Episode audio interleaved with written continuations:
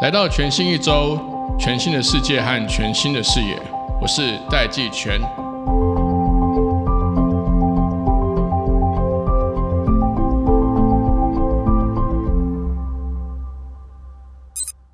Hello，大家好，我是戴季全，欢迎回到全新一周。我们今天很高兴邀请到台湾微软首席营运长陈慧荣 （Flora），大家都叫你 Flora，对不对？对，啊，是不是跟听众朋友打声招呼？嗨，线上的朋友大家好，社长好。好，你好，你好。我们今天要讨论的题目啊，其实对台湾来说非常非常重要。当然，我们前阵子才跟微软的 Vincent 有聊过。但是我我我首先想要先跟你谈一个呃，我最近听到的消息，听说微软打算在台湾设立第一座 Asia 的资料中心，没错，这事情可以谈吗？可以啊，可以啊，可以啊，这是全世界第六十六座，全世界第六十六座，嗯，台湾第一座。对，我从台湾公民的角度来看啊，我觉得这个是微软对台湾的一个 commitment。嗯，我可不可以跟你请教一下，就是说微软是怎么思考这个事情的？为什么会选定台湾？嗯嗯，设置这样的一个一个资料中心，因为其实大家都知道，data 就是我们二十一世纪的石油嘛。是是，所以这个这个动作其实是说，我我所感受到，其实微软非常重视台湾这个地点，因为资料中心它它不是说盖就盖，也不是说移动就可以移动的。没错，它盖下去就是在那边，对，它就必须要很多 data in data out，甚至有很多周边的 AI 的应用啦、服务啦，这个是一个非常非常重大的决策。嗯，可不可以跟我们分享一下这个微软或是你的这边的观点？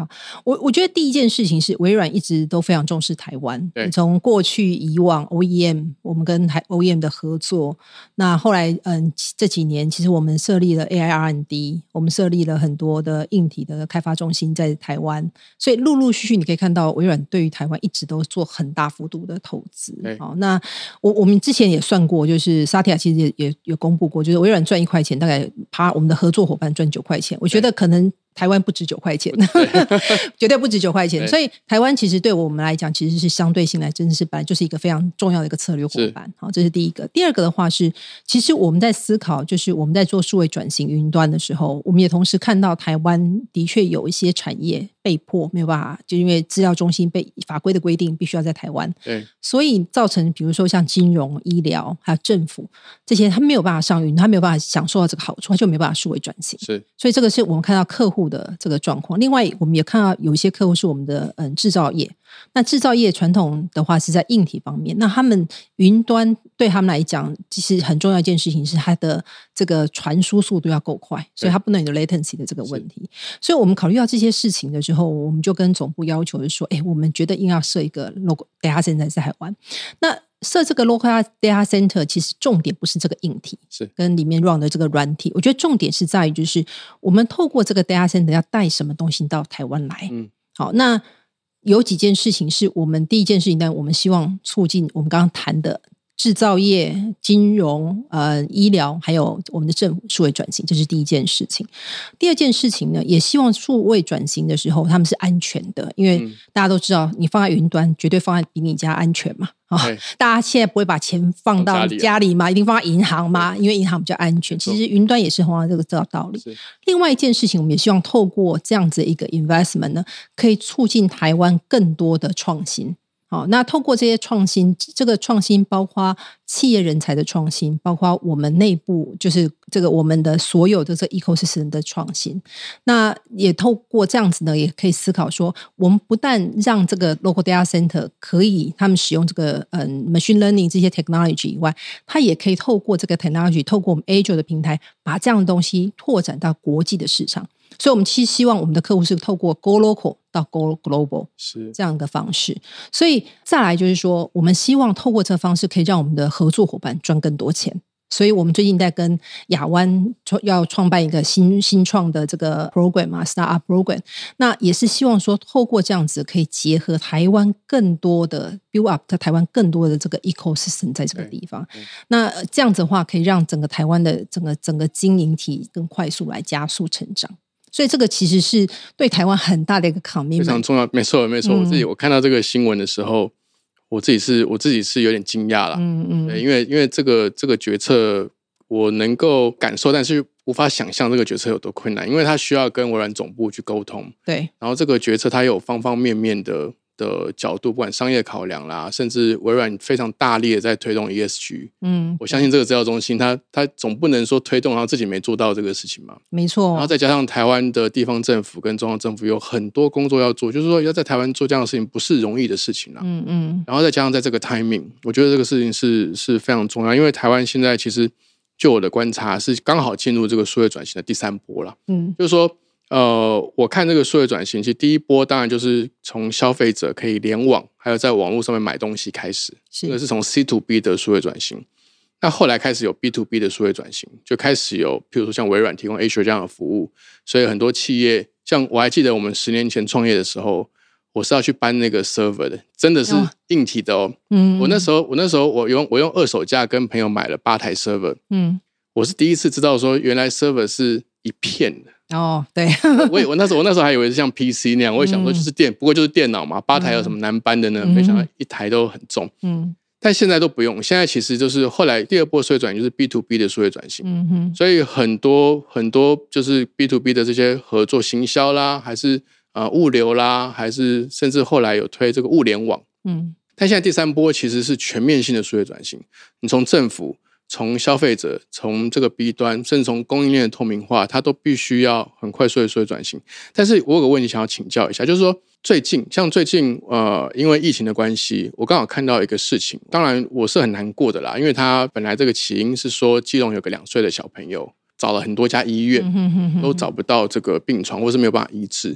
那后来现在这个讨论慢慢就讨论到说。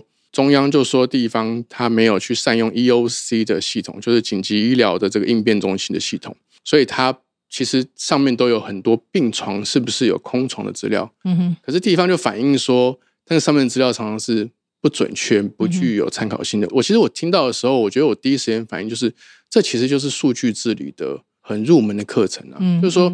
这个在数位转型上，当然疫情会会加速这个数位转型。那我想要请教弗老师说，我们当然有很多人说，我们现在是有个机会，是正在迎接台湾的黄金十年嘛？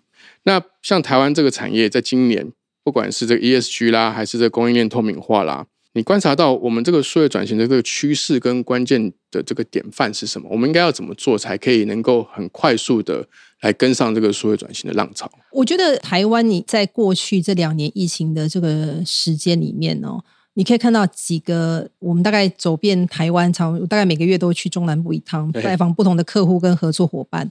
那我不外乎都听到，从大企业到小企业，不外乎都听到大概四个主要的问题。第一个是供应链短缺，是好，那不管就是长链短缺这样加上中美关系的尴尬的情况，对，所以变成是所有的制造业都思考，重新思考它的布局要怎么样布局，没错，对不对？那第二个呢，是在于就是它的人才的短缺，嗯，因为。现在很多人就习惯远端工作。我很多朋友就是他说开始开放要回去公司上班之后，员工不回来了。他说：“哎，我已经找到其他远端可以远端工作的的公司，对，我不需要。而且我重新思考，我会发现说这段时间大家人的价值观开始改变。嗯，以前觉得公司是唯一，现在他觉得，哎，我跟家人的相处可能在 work life balance 上面可能会是一个希望找一个平衡点在这个地方。他开始重新思考，所以不只是台湾，其实全世界都出现很大的一个离职潮。是，那加上呃，这个世界经济论坛也谈嘛，就未来五年其实大概有八千五百。百万个工作会消失，但取而代之是九千五百万个科技相关的工作。那这些工作都跟科技相关，所以公司也必须要思考一件事情：是说，当有这样的工作潮的转换的时候，那我的人才到底是要从内部培养，还是要从外面招进来？你不可能所有的人才都从外面招进来，你就跟人家 compete。对，那我要怎么样去培养我内部的人才？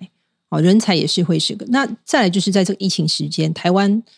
刚好很幸运的，或是不幸的，就是很 top 的这个骇客爱喜爱的一个地方，很多人都把我们这边当练兵场。没错，对，对，所以资讯安全的确是一个很大的一个问题。那再来一个是一个最新的议题，也是从客户推到这个厂商，厂商在推化整个供应链，就是永续。现代大家越来越了解，地球只有一个。那如果我们再继续这样消耗能源下去的话，其实地球会帮被我们扛住的很快。所以永续这件事情也会是一个很大的议题。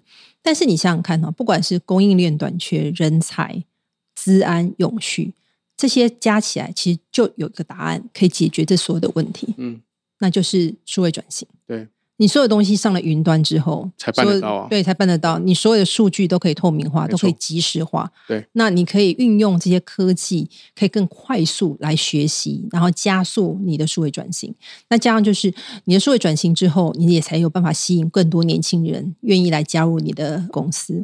对，因为前阵子我就跟呃一个嗯一个小型企业，它其实是一个隐形冠军。聚光科技，我的好朋友，然后他前阵我我跟他讲说，哎，你这个这个最近数位转型，你觉得怎么给你带来最大利益是什么？他说，除了公司营运以外，他觉得最大利益就是他人才的招募。他说，因为以前在中部，尤其是他们在工业区，很难找到很 top 的懂 AI 的人才，这些他说很难找。但是因为他们现在公司数位转型越来越有知名度，现在有台青教的学生要去。那边丢履历表，他觉得非常的开心这件事情。他说他没有想到说，哎，他们公司竟然他非常的开心，就是带这些财经教的学生一起来做数位转型。嗯嗯，因为其实因为新一代的人才，他们会发现到新的机会更多嘛。是，说不一定像呃之前的这个行业的架构或供应链架构，他们自己会上网找各式各样新的可能。所以如果这个企业没有提供新的 opportunity。人才是不会去的，对，没错。或者是说，企业没有找出自己的新的 opportunity，人才也会觉得你这个工作没什么意思。这样，但是我想要追问的是说，因为刚刚弗兰刚刚讲到这个例子，中小企业，因为我刚刚正想要问你，刚刚讲那个四大课题，其实对于大的 corporation 来说，好像是相对容易的，因为他们其实就是可以有个预算，他也许他们资本也比较充裕，多一些资源，对，那他们在企划规划上、策略上面资源都会比较充沛。那像我最近啊，我最近听到一个例子，我自己是很惊讶，就是他其实是。呃，台湾很知名的大的超商，嗯，那个超商我是很佩服的。他我觉得他的很多行销活动、他的产品、他的服务进化的速度都非常快。但我最近才知道，他们内部竟然有个数位转型部。嗯，那如果连这么大的一个超商集团，它都需要数位转型部，我刚刚想要追问的是说，那中小企业他在碰到像这样数位转型的这个，你可以说是呃挑战也好，你可以说机机会也好，他们如果碰到譬如说资源上没有像大的企业集团这么充沛。他们要去怎么思考，跟怎么开始去跟这个数位转型的浪潮接轨呢？嗯嗯，我我觉得中小企业的确是真的蛮辛苦的哈。是，那我觉得他们辛苦，也这个包含内忧跟外患。那外患的部分就是，他们这些中隐形冠军，其实他们也被他的客户要求，你要资安，你要数位转型，对，你要这个永续，其实他们都会被要求。那他也没办法说拒绝，那他也同样碰到供应链的问题。是，那内忧是什么？内忧就是二代。接班的问题啊，因为老一辈的觉得我很辛苦，我躲我在铁皮屋里面工作，为什么你要花着这么多钱去做数位投资？那到底是怎么样一个一个情况？效益是什么？所以我记得几年前我听呃，这个有一位教授，就是在他师傅教授在讲，他在一个大厂子里面讲的时候，跟所有的 CEO。在在谈的时候，他就跟 CEO 讲说，就是有一件事情呢，你们一定要记得，就是坊间都有一个玩笑话嘛，就是说，哎，数位转型是 C 开头带动数位转型是 Covid nineteen。他说没有，其实真的还是 CEO，尤其是第一代的，你要思考，你知道怎么样用你的能力、你的权势去协助你的二代铺路，最好的一件事情就是带动数位转型。因为你想看这个数位转型里面，其实包括整个文化的改变。企业文化的改变，企业的投资。那如果你老一辈第一代没有办法帮你的后一代去铺路，那你怎么可以做到这这样一个情况呢？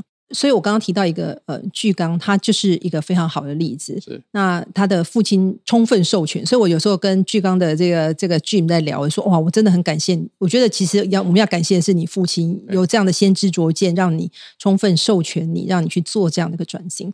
那他透过我们就是我们红公司的四朵云，整个他就慢慢一个做起来。那他跟我讲，他在做的时候，第一件事情是整个。沟通要透明化，嗯，就很清楚告诉大家他想要做什么，这是第一件事情。第二件事情，他从最痛理论开始做起，就是所有东西就是从他们公司里面最痛的到底是什么，那不要一开始做大。就先做一个小的，开始做做起来，有些成果。对，痛点到底在什么？对，从小做，先做起，让大家有信心。对，慢慢慢慢越做越大，不要一下子就改变很多。那个规模做这样。对对对，然后就这样越做越大，越大家有信心，那有很有耐心去跟他们一直沟通，一直沟通。那他说现在。他们的他上次跟我讲的时候，我真的觉得非常感动。他说他们很有一些呃员工，因为没有办法数位转型，他就有些提早退休。但是这些员工离开的时候，都带着非常感恩的心离开。那我想他会这个员工会做这样的事情，其实是第一个第一代给他很好的模范，第二第二代给他很好的尊重，没错，让他在这个地方。那最近我看到一个是安拓实业，是我们最近做的一个数位转型。那我也就很佩服，他是第一代跟第二代一起做数位转型。那他是很有名的高雄的一个金属扣件业，没有错。那透过这个数位转型，他说人员的这个嗯是的这个效率提升了三十 percent。然后它的整个机台的这个效率也增加很多，所以他们真的是看到这样的一个好处。那也因为这样的好处，也透过他们呢，可以帮我们把这样的故事给更多的中小企业谈，然后让他们了解说这样的好处可以开始往这个方向走。所以我觉得不要怕，就是先做，因为你你不做，你永远就停在原地，你永远没有办法往前走。那至少做了，那这中间一定会有一些失败的例子，一定 for sure 的。那连微软自己在做数位转型的时候，我们自己也会有一些失败的例子。那这些失败例子就是一个经验，就往从这里面再重新来学习。所以你刚刚讲的是说，我稍微总结一下，我觉得第一个就是说，CEO 要支持，嗯，对他一定要有这个理解，没错，意识上面他一定要有这个理解。然后第二个是说，他一定要跟整个团队公司要充分沟通，嗯。那第三个就是从最痛的点开始做。对，对不对？大概就这三个要件，就是先不要先想做大或全面性的，先看自己的自身需求，什么最痛，就先先看这些 solution 可以怎么解决这个痛点，来切入，通常成功机会会比较大。那最后一个就是不要怕多尝试几次，因为在前面的这个前提下，它可能规模也小小的嘛，你至少它那个犯错的空间就会比较大。对，好，那这这这个我就要拉回到这个比较国际的视野，因为这几年其实为什么 ESG 这个议题会突然的热起来？或大家突然重视起来，其实它是有个脉络的。它其实是一个全球网络、数位网络的年轻世代的公民意识，它开始横向连接。对，所以大家开始会做资料交换，所以所以大家会在讨论说啊，什么什么样的这个呃品牌厂，它的这个供应链是在中国的哪里？对待劳工是不是有什么不公平的地方？嗯，或者是比如说棉花它的产地是在哪里？是不是有人权上的议题？嗯，所以这个这些资讯在全球流动速度越来越快的时候，慢慢的就会开始形塑出。对于这些全球企业，它会有一个很高度的这个这个永续发展的要求。对，那这个就最后就浓缩成一个 ESG。那这个过程里面，其实我觉得微软这几年让我真的非常非常的佩服跟亮眼。就是说，微软其实在面临，比如说像 Google、Amazon、Apple 这样的竞争下，微软的数位转型是非常非常成功的。它的市值其实是翻倍再翻倍。嗯，那这个事情，呃，微软作为一个国际全球性的大企业，在在这个浪潮里面是。是看到了自己改革的这个新方向是什么？就是这个微软自己的数位转型的做法是什么？因为我在微软，嗯，已经快十九年了，所以我真的从看到它哈粉很虽然股票没有很好，但是真的是非常非常获利的时代。但要有一段时间比较沉寂，然后后来萨提亚来的时候又起来。那我们就说这个很有趣，是因为微软很幸运，是当年 Bill Gates 在谈说，哎，每台每个人桌上有台电脑的时候，没有想到他二十年之后就达到了。对对对，很少有方的，就是在有生之年就达到他的 mission。来，那那个时候其实他就开始有，我觉得整个公司是陷入有一个有点 middle age 的这种情况，就是我不知道我要去哪边，然后对要试不同的方向。那那时候我们真的是 try 了很多不同的方向，然后我们也当然中间也有很多大家。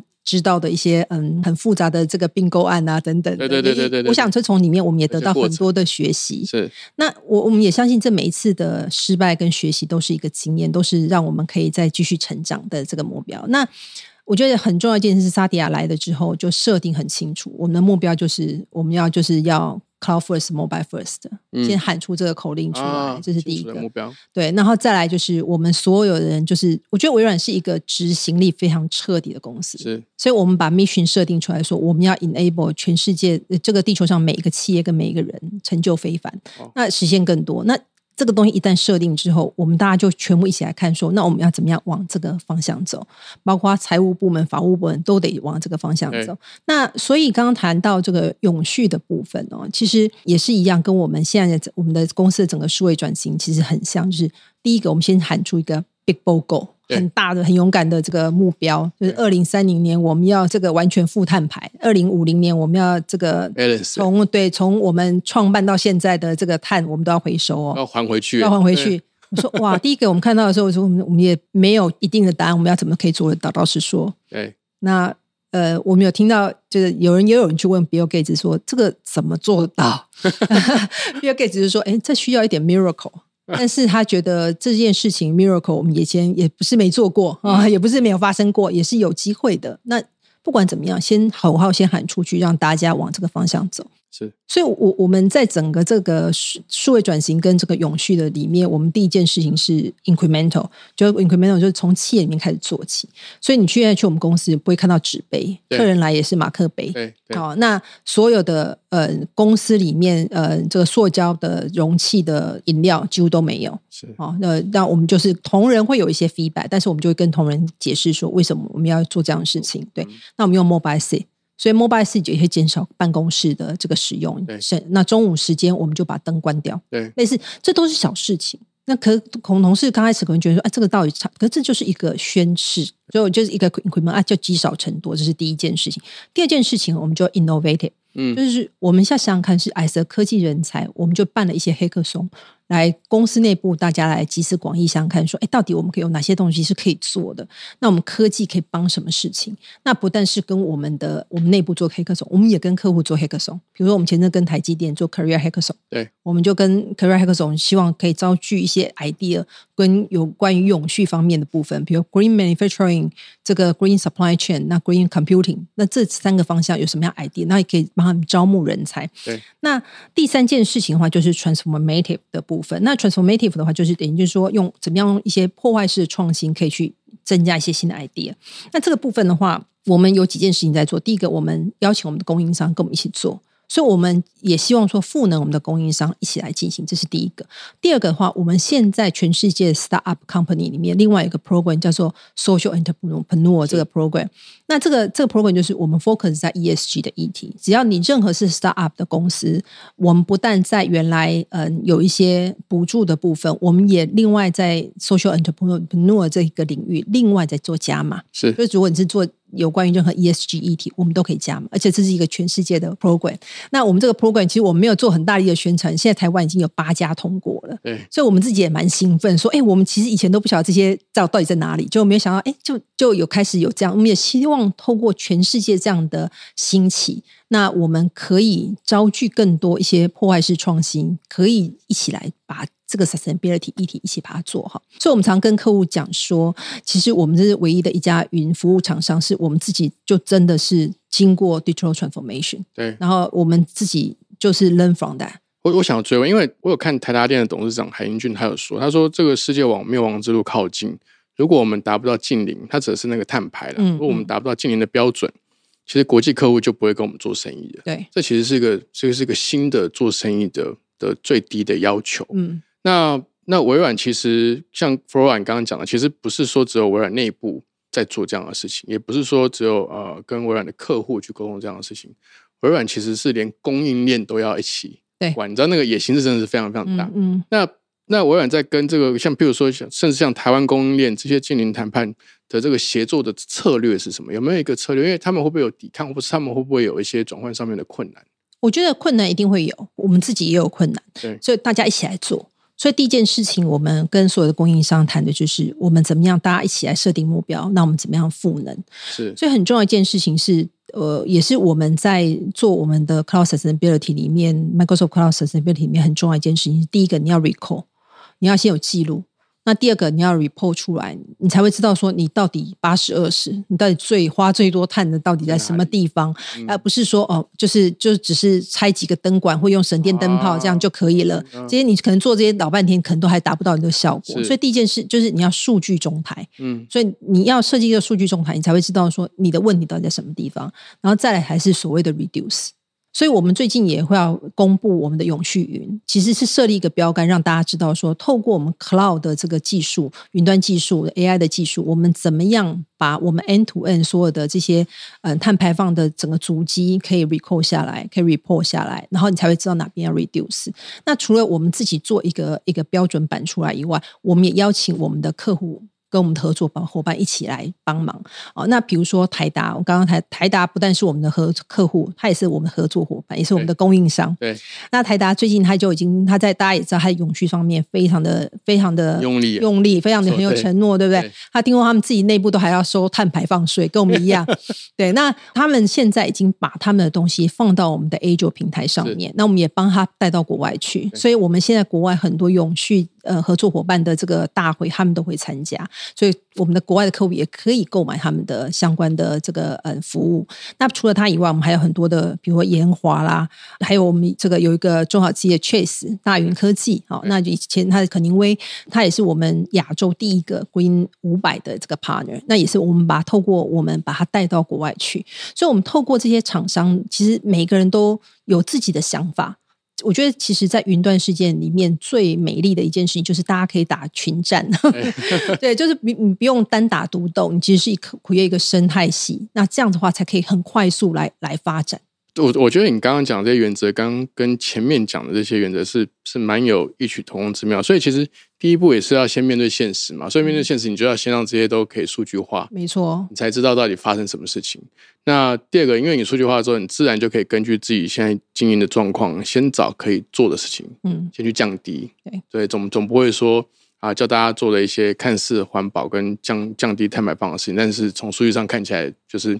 效果不好，那就反而有点本末倒置。所以其实先看这个 report，然后再来看选择从哪个项目开始来进行，而且还是要达到你刚刚说要充分跟供应商跟客户沟通，没错，才办法达到这个目标。